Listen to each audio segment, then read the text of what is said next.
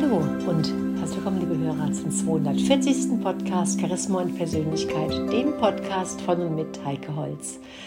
Ja, meine lieben Hörer, heute kommen wir zum Thema Intervallfasten. Intervallfasten ist ja in aller Munde. Wir kennen es jetzt schon seit einigen Jahren, kennen uns so richtig damit aus. Und ich erzähle euch heute, wie wir jünger und gesünder mit der sogenannten Autophagie bleiben. Also Essenspausen, das ist meine These, reinigen den Körper selbst und bewirken sozusagen einen richtigen jungen Brunnen für unseren Körper. Das Bewusstsein fürs Fasten und für ausgefeilte Detox-Programme ist ja in den letzten Jahren enorm gestiegen. Und das ist vor allen Dingen den Forschungen des Zellbiologen Yoshinori Oshumi zu verdanken der 2016 für seine Erkenntnisse sogar den Medizinnobelpreis verliehen bekommen hat. Er hat das Fastenphänomen in Form der Autophagie, also wörtlich Selbstfressen, erkannt. Und seitdem ist es auch in der Schulmedizin recht leise geworden, wenn es darum geht, das Fasten als Spinnerei oder gar sehr gefährlich abzutun. Im Gegenteil, er bekommt eine immer größere Anerkennung und wird sowohl die Ernährung als auch das Wissen um die verborgenen Heilchancen verändern. Die modernen Forschungen sind eine Fortsetzung von dem, was bereits der alte Fastenpapst Otto Buchinger ganz einfach als Entschlacken bezeichnet hat. Wissenschaftlich heißen diese Schlacken geschädigte Zellorganellen, doch ganz gleich, wie man das Ganze nennt. Dieser permanent anfallende Zellschrott muss ja irgendwie raus aus dem Körper.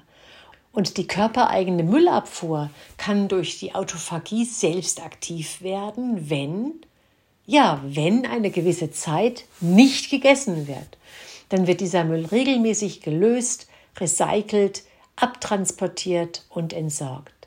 Verbleibt dieser Abfall im Körper, entstehen leichter Krankheiten und vorzeitige Alterungsprozesse kommen in Gang.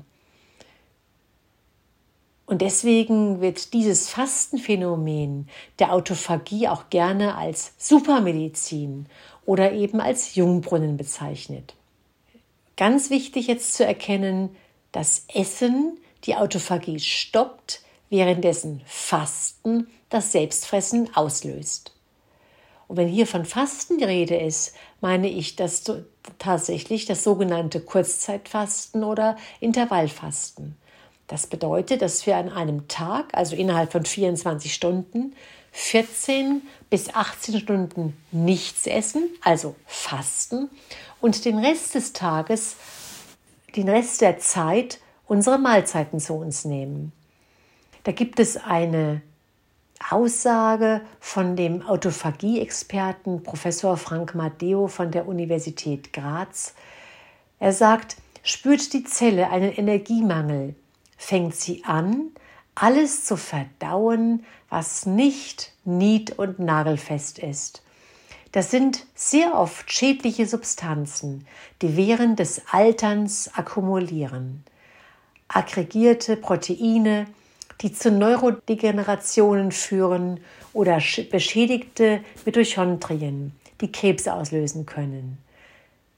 Die Altersforscher sind relativ zerstritten, aber sie sind sich in einem Punkt einig.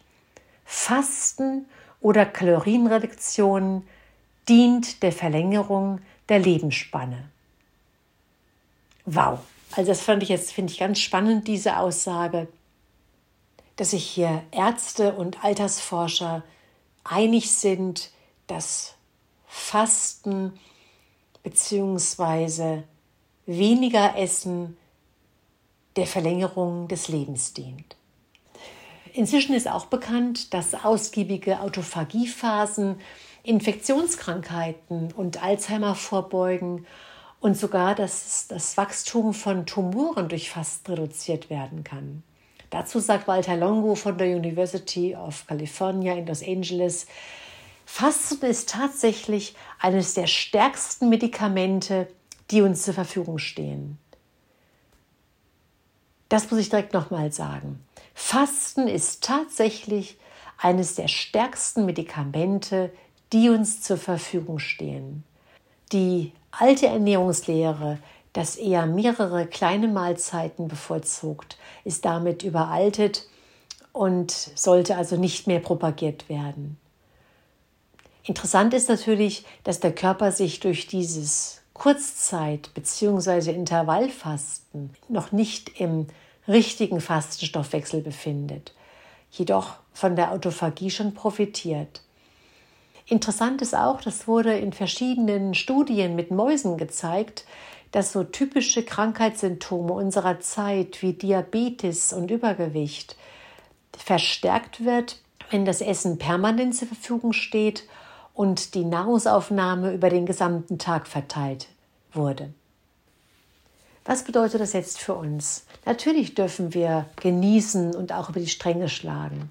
Doch diese ganzen Untersuchungen zeigen ja, dass es für unsere Gesundheit von großer Bedeutung ist, auch regelmäßig Phasen der Autophagie einzulegen. Und wie wir das jetzt machen, ob wir jeden zweiten Tag Kurzzeit fasten oder das Ganze von Montag bis Freitag machen und am Wochenende vollkommen nach Herzenslust genießen, das sei mal ganz dahingestellt. Wichtig ist nur, das auf dem Schirm zu haben, dass wir einfach diese Autophagiephasen einlegen können. Und das können wir eben ohne richtig in ein Fastenprogramm einzusteigen, sondern das lässt sich schon ganz einfach in den Tagesablauf integrieren. Also auch während des Arbeitslebens, ohne dabei irgendwelche Fastenbeschwerden zu haben. Wenn du Fragen hast und wissen willst, wie du am leichtesten einsteigst, dann komm gerne auf mich zu unter kontakt.heikeholz.de. Ich freue mich auf dich. Bis zum nächsten Mal. Eine gute Zeit. Deine Heike.